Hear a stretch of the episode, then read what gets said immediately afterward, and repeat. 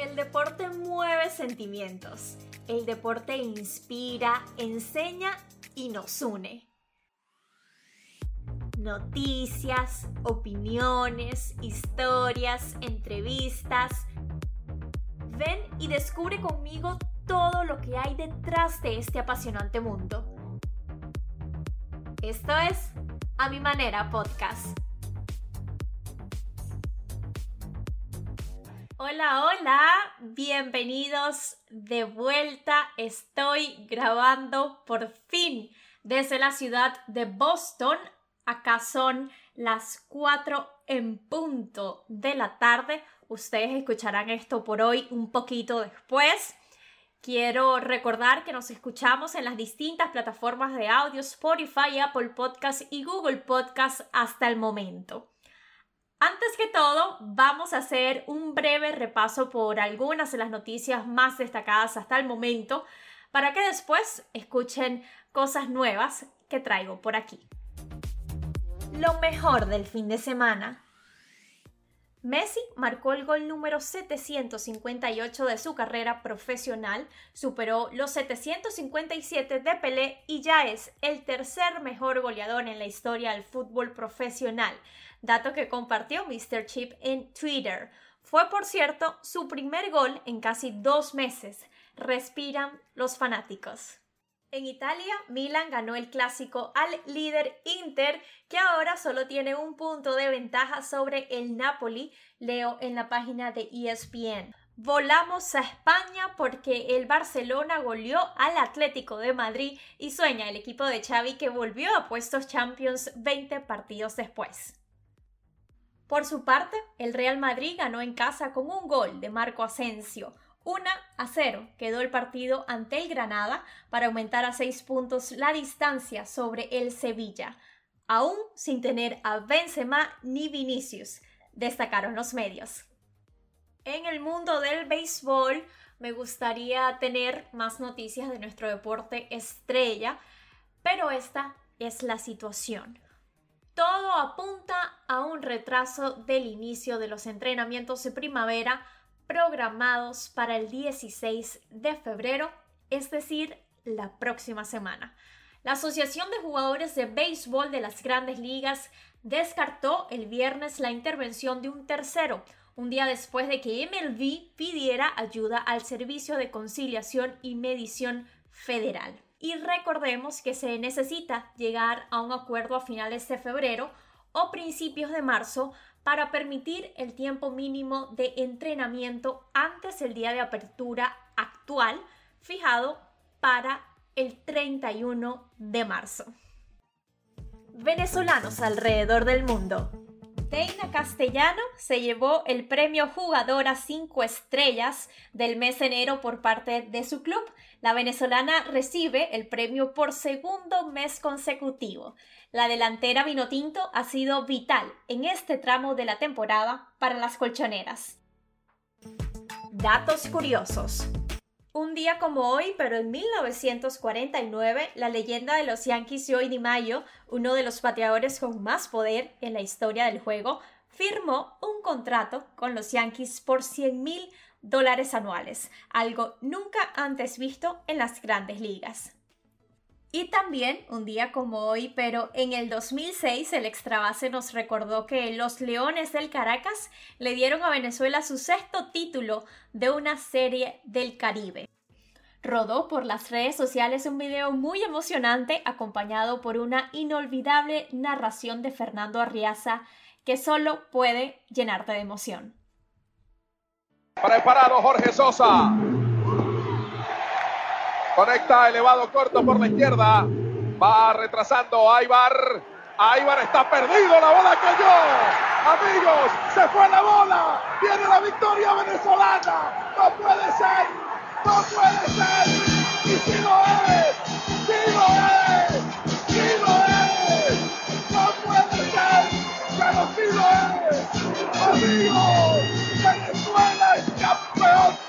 De la Serie del Caribe 2006. El tema del día. Ok, cada lunes voy a elegir un tema para desarrollar. Lo digo para que vayan conociendo la estructura de lo que será el programa. Pero hoy, por ser el primer programa, voy a hablarles de un segmento que van a escuchar de ahora en adelante el primer lunes de cada mes. Voy a empezar diciendo que es una anécdota que se convirtió en una idea y que decidí compartir con ustedes hoy en estos minutos. Hace algunos años, no tantos, yo trabajaba en el departamento de prensa de las Águilas del Zulia y precisamente desde el palco de prensa me di cuenta de muchas cosas porque desde ahí tú tienes una vista preciosa de todo el estadio. Yo empecé a ver que había dos señores mayores todos los juegos en los mismos puestos. Imagino que tenían abonos. Y yo siempre me decía que esos dos señores seguro que sabían muchísimo de béisbol, que seguro tenían historias o anécdotas del juego que yo podía compartir. Me parecía que podía ser algo súper interesante para todos. Porque miren, la verdad es que yo no fui una niña que desde chiquita le gustaba el béisbol. Yo lo que recuerdo que siempre me gustó fue comunicar, escribir, contar historias. Claro que después, al unir el béisbol con esto, nació este amor para toda la vida. El hecho es que yo me imaginaba bajando y sentándome con ellos para que me contaran todas esas anécdotas. Yo recuerdo que hasta formulaba preguntas en mi mente, pero nunca me atreví y nunca supe quiénes eran porque me ganó ser bueno, una niña de 20 años que apenas estaba en su primer trabajo. Lo que sucedió es que hoy sí me atrevo a confiar en mis instintos porque además me parece importante que también conozcamos esas historias por parte de los que están en la tribuna. Y fue algo que reafirmé recientemente porque tengo un papá que es aficionado del béisbol que recuerda muchas cosas importantes de la historia de este juego y es parte del por qué hoy yo estoy aquí hablando mayormente de béisbol con ustedes. Y precisamente pensando en invitarlo a hablar de béisbol, en este caso conmigo, me acordé de todo esto y dije que sí, que hay muchas personas como él, como los señores, en el deporte en general, que seguro tienen algo que decir. Por eso se me ocurrió darle un espacio, un micrófono a esas personas que aman el deporte genuinamente, a quienes vivieron en los estadios algunos de los mejores momentos de su vida, a quienes saben del juego por pura pasión, porque es algo que les pertenece y los representa. Creo que desde la tribuna nos van a dar otra perspectiva aquí en este programa de este mundo. Así que mm, mi primer invitado no podía ser otro que César Álvarez. Y aunque ustedes no lo crean, yo no conocía muchas de esas anécdotas o comentarios que él compartió, porque bueno, tal vez son cosas que no solemos preguntar. Por eso estoy aquí, para preguntar y sobre todo escuchar. Quiero que sean ellos los que hablen. Les dejo desde la tribuna con César Álvarez. Descubre conmigo los momentos que marcaron la vida de mis invitados, porque todo para ellos comenzó desde la tribuna. Como les comenté, mi invitado es César Álvarez. Lo tenemos desde mi amada ciudad de Maracaibo, Venezuela. Un aficionado, imagínense, maravino, maracucho Buenos días y bienvenido César. Qué gusto conversar contigo hoy y gracias por estar aquí. Hola María Virginia, gracias por invitarme para hablar de algo que me apasiona como es el béisbol. A ver, de una vez, quiero preguntarte, ¿qué es lo primero que piensas cuando te digo la palabra béisbol? Pienso inmediatamente en un estadio de béisbol, en las gradas desbordadas de emoción, los fanáticos, el contacto del bate con la pelota, ese sonido es muy particular y ver la conexión de un honrón. Eso nos apasiona a todos los amantes del béisbol y, creo que, que por eso lo amamos. Y mira, César, si bien es cierto, el béisbol es el deporte nacional de Venezuela, pero ¿por qué personalmente el béisbol es tu deporte? ¿Cómo inició ese amor, esa pasión que nos comentas por, el béisbol? El béisbol en Venezuela es un sentimiento nacional. Evidentemente es el, deporte número uno, el que apasiona a nosotros los venezolanos. Y eh, a mí me comenzó a gustar el béisbol porque mi papá fue un destacado jugador amateur en el estado Zulia en los años 40 y 50 y escucharlo hablar de béisbol cuando yo era un niño, eso sembró en mí, ¿verdad? El, el, la afición por este, por este deporte. Igualmente, mi mamá era fanática en aquellos años 50 eh, de Gavilanes y Pastores, esa gran rivalidad que había en el estado Zulia. Y, y, de, allí, de allí nace mi, mi, la pasión que siento por este, por este deporte y también eh, me marcó mucho. Este, yo recuerdo que la primera transmisión de béisbol de Grandes Ligas fue una serie mundial, lo transmitió RCTV a comienzos de los años 70, una serie mundial donde participaron los Orioles de Baltimore. En aquel entonces, este me llamó mucho la atención que los Orioles de Baltimore tenían cuatro pitchers, cuatro abridores ganadores de 20 juegos.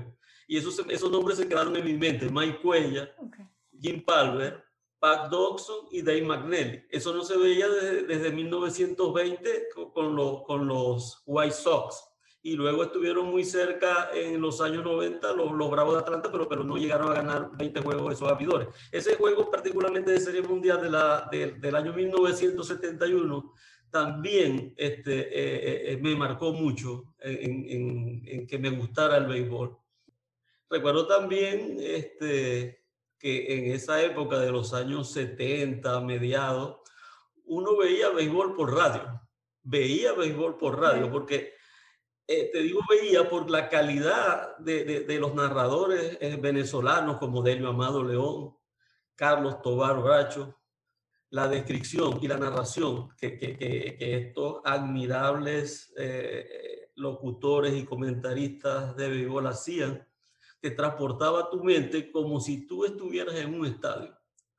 Era, era, era impresionante e, esa época, cómo vivía el venezolano las transmisiones de béisbol por radio. Qué, qué bonito. Y ahora quisiera preguntarle qué edad tenía cuando fue a un estadio de béisbol. No sé si fue Luis Aparicio el Grande de Maracaibo, ya, ya usted nos contará. Yo recuerdo cuando fui a un estadio de béisbol, efectivamente al estadio Luis Aparicio el Grande de Maracaibo, tenía, fue también a comienzos de los 70, 73 por allí, tenía como unos 14 años cuando mi papá me llevó a un juego de béisbol de la Liga de Béisbol Profesional de Venezuela. Y, y aquí quisiera preguntarte por tus primeros recuerdos en ese estadio. ¿Hay algo en particular que, que usted recuerde estando en el Luis Aparicio el Grande de Maracaibo? Sí, ese primer juego inolvidable fueron entre los Leones del Caracas y las Águilas del Zulia. Eh, recuerdo que nosotros fuimos a la parte de las gradas por el Rayfield y en los Leones del Caracas estaba jugando Vitico Davalillo. Y casualmente Vitico Davalillo jugó béisbol amateur con mi papá. Este, y ver a Vitico eh, tan cerca en ese momento, porque Vitico estaba jugando el center field, nosotros estábamos por el right field, y yo recuerdo un momento, en, en y, no fue una sorpresa para mí, porque mi papá me había, me había comentado que Vitico en sus inicios había sido pitcher. Y en, en ese juego, en un noveno inning, trajeron a pichar a Vitico Davalillo. Lo llamaron del center field y fue a pichar en ese noveno inning y para mí eso fue, fue, fue inolvidable. Todo lo que Vitico Davalillo representa para los venezolanos y para el béisbol. Y César, hablando de grandes peloteros en el béisbol venezolano, tú tienes muchos años viendo béisbol, nos has nombrado a varios peloteros importantes de la historia del juego. Yo quisiera que compartieras con nosotros tres peloteros que creas que impactaron la historia del béisbol venezolano que hayas visto jugar o tres jugadores que hayas sentido que era un honor, un privilegio verlos jugar? antes de nombrarte, este, son muchos jugadores venezolanos este, inolvidables de todos los tiempos, pero yo te voy, a, te voy a nombrar primeramente un grupo de jugadores venezolanos donde hay un antes y un después en la historia del béisbol venezolano. Los, los héroes del 41. Ahí hay un antes y un después en lo que significa el béisbol para todos los venezolanos. Quedar campeón mundial de la serie de béisbol amateur fue algo grandioso para este país. Evidentemente yo no la presencié, pero he leído al respecto la emoción que se sintió en esos, en esos momentos tanto es así que son recordados como los héroes del 41. Eso fue un momento muy importante y un momento estelar en la historia del béisbol venezolano. Si, si te voy a nombrar tres jugadores que, que algunos los vi jugar, otros definitivamente no, pero yo pienso que Alfonso Chico Carrasquel no lo vi jugar, he leído mucho de él, lo vi como manager de las Águilas del Zulia y de los Leones del Caracas. Una admiración no solamente yo, yo pienso que todos los venezolanos sentimos una gran admiración por Chico Carrasquel y, quisiera algún día ver un video para ver alguna de sus jugadas. Eso marcó una época en los años 50 en Venezuela. El otro es definitivamente Luis Aparicio, por todo lo que representa Luis Aparicio, el único venezolano en el Hall de la Fama. También marcó una época en los años 60 en el béisbol venezolano. El otro que te voy a nombrar es David Concepción. David Concepción, este, en los años 70, el ídolo indiscutible de todos los venezolanos, lo que, lo que fue integrar esa gran maquinaria roja, ver participar a David, porque ya, ya en, en, en esos años se transmitía el béisbol por televisión en Venezuela y la gran estrella era David Concepción. Entonces, esos tres jugadores, y, y ahorita hay uno que está escribiendo su propia historia, que es Miguel Cabrera. Que lo vio jugar que, gracias a Dios he tenido la dicha de verlo jugar y verlo jugar muy de cerca. Y señor César, años después, si bien como niños tenemos una manera de disfrutar y, de vivir las cosas, en este caso el béisbol, al igual que, que de joven, ¿no? Como los ciclos de la vida. Hoy en día, César Álvarez, ¿qué es lo que más disfruta del béisbol? Hoy en día lo que más disfruto del béisbol es el béisbol acompañado de la tecnología. En estos momentos ver un juego de béisbol con toda la tecnología que tiene la, televisión se disfruta muchísimo, las repeticiones, la cantidad de cámaras que hay ahí, uno puede hacer seguimiento a cada detalle del juego. Eso definitivamente lo disfruto mucho en las transmisiones de béisbol de grandes ligas, inclusive las transmisiones de béisbol acá en Venezuela. Es definitivamente un avance, un avance bastante importante. La otra cosa son este, los, los medios de comunicación, las redes sociales. En este momento uno tiene casi que la información al instante vía Twitter, vía Instagram. Entonces, los que realmente amamos ese deporte, este, lo disfrutamos de esa manera porque la información nos llega muy rápido y, y, abundante y de calidad. Muchos medios de comunicación cubriendo el béisbol. Por ejemplo, tú, que, eres mujer y, y, cada vez vemos más mujeres en un campo de béisbol, este, ya inclusive como técnico, como manager, no solamente ya como comentarista, etcétera, ¿no? Es bastante importante y lo disfruto mucho, definitivamente. ¿Y hay algo que extrañe de, de ese béisbol pasado que usted estaba contando? Extraño mucho, en, el béisbol ha cambiado un poco, yo extraño mucho en la Liga de Béisbol Profesional de Venezuela que eh, los peloteros venezolanos ya consagrados en las grandes ligas terminaban su campaña e inmediatamente venían a jugar aquí. Ver, haber podido ver jugar un David Concepción en, siendo una estrella en las grandes ligas, Antonio Arma, este, Baudilio Díaz, este, Andrés Galarraga y para usted de contar. O sea, los jugadores venezolanos, siendo unas estrellas en la Grandes Liga, participaban en, en, la Liga de Béisbol Profesional y no solamente jugadores venezolanos sin estrellas, sino importados y, inclusive peloteros importados que, que posteriormente fueron estrellas, como tuvimos la oportunidad de ver a Greg Madu, por decirte, ver a Ray Samberg, eh, por nombrarte dos goles de la fama acá. Este, entonces eso lo añoro bastante bastante y, gracias a Dios que tuvimos la oportunidad de ver muy de cerca todas esas estrellas. Claro, y, y fíjese César, nos compartió hace unos minutos aquel momento en el Estadio Luis Aparicio con Vitico Davalillo. Ahora, ¿usted tiene otro momento en un estadio de béisbol que lo marcó, que, que haya significado mucho sentimentalmente o nos quedamos con el primero? No, esto un, un momento que, que, que significa mucho para mí. Eh, yo estudié mi, mi, carrera de ingeniería en la Universidad del Zulia. Me hice amigo de este, Rolando Faría, gran amigo, hermano que me regaló la vida. Lamentablemente se fue temprano. Eh, ambos teníamos amor por el béisbol, nos gustaba mucho. Íbamos a casi todos los juegos de acá en el Luis Aparicio. Eh, como estudiante éramos hijos de, de, de, de, padres trabajadoras y tuvimos que hacer un esfuerzo bastante grande para lograr el objetivo de graduarnos. Y pues ya por cuestiones de la vida, él, se fue a trabajar con una compañía transnacional en Estados Unidos y yo me quedé trabajando acá en Venezuela. Y hace como ocho años tuvimos la oportunidad, y eso, eso no se me olvida, de presenciar en el, en el, en el Yankee Stadium un juego entre Yankees y Boston. Estando allí con mis hijos, él con su esposa, yo con mis hijos. Y eso lo veo como un éxito en la vida. Después de, luchar bastante para graduarnos y, y, surgir, estar allí en el Yankee Stadium, ver un juego entre los Yankees, los Medias Rojas de Boston, luego tomar el metro y, terminar en Times Square en, un sitio nocturno para celebrar y contar las anécdotas es algo inolvidable para mí. Eso es muy bonito y gracias por, por compartir. Yo le quisiera preguntar ahora, ¿cuál es su jugador favorito y por qué? Mi jugador favorito es Luis Aparicio. Luis Aparicio, este, desde desde niño, desde adolescente, lo, lo vi jugar en las transmisiones de, de béisbol que hacía, me recuerdo, Benevisión, el juego de la semana, que lo hacía los domingos y, tuve la oportunidad, no lo vi jugar en vivo, pero sí por televisión, ya cuando estaba con los Medias Rojas de Boston. Y la admiración es el único venezolano en, en el Gol de la Fama.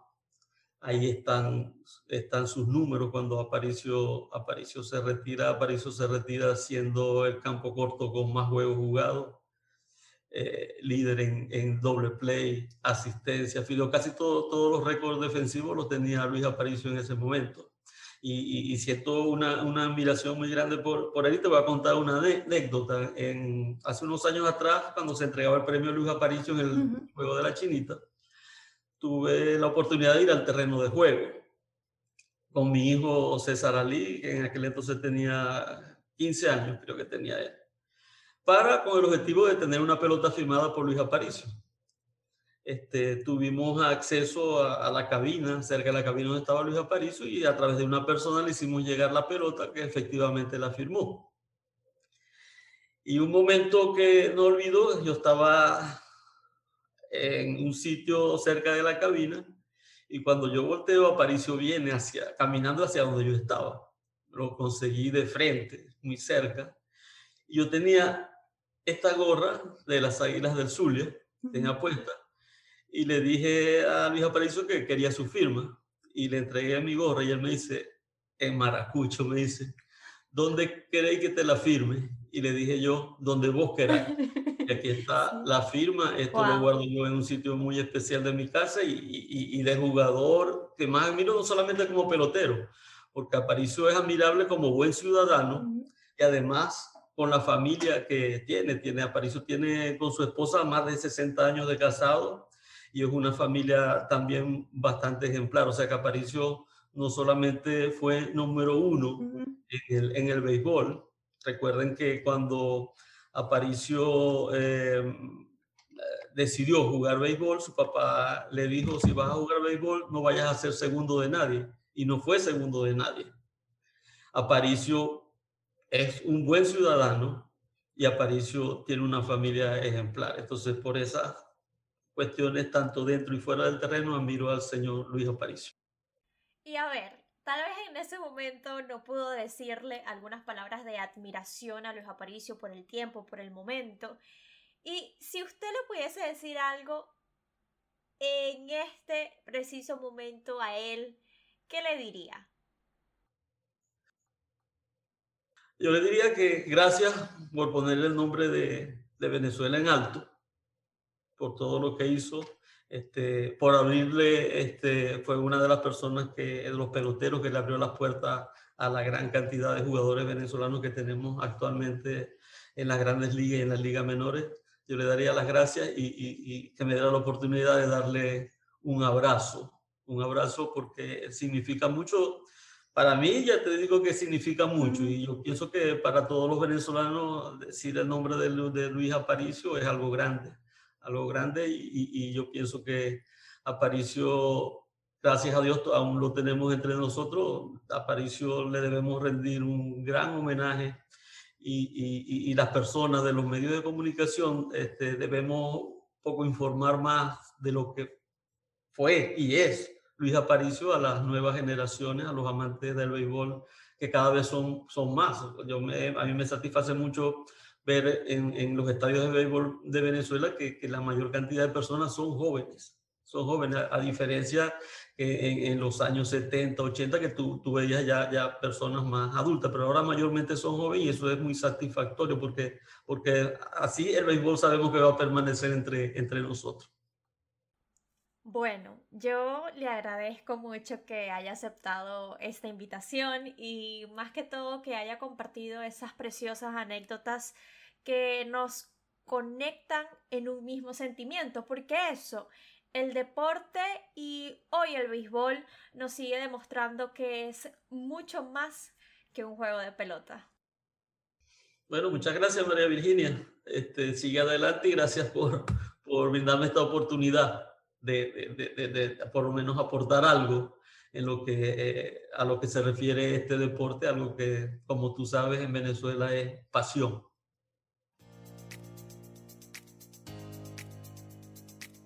Decidí terminar estos programas con frases o fragmentos de libros que me gustan de jugadores o personas dentro de este mundo. Nunca permitas que el miedo a poncharte te impida jugar el juego. Hood, quien justamente nació un día como ayer en 1895. Lleven esta frase del campo de juego al campo de la vida. Feliz semana. Nos escuchamos el próximo lunes. Esto fue A mi manera podcast. Feliz de volver.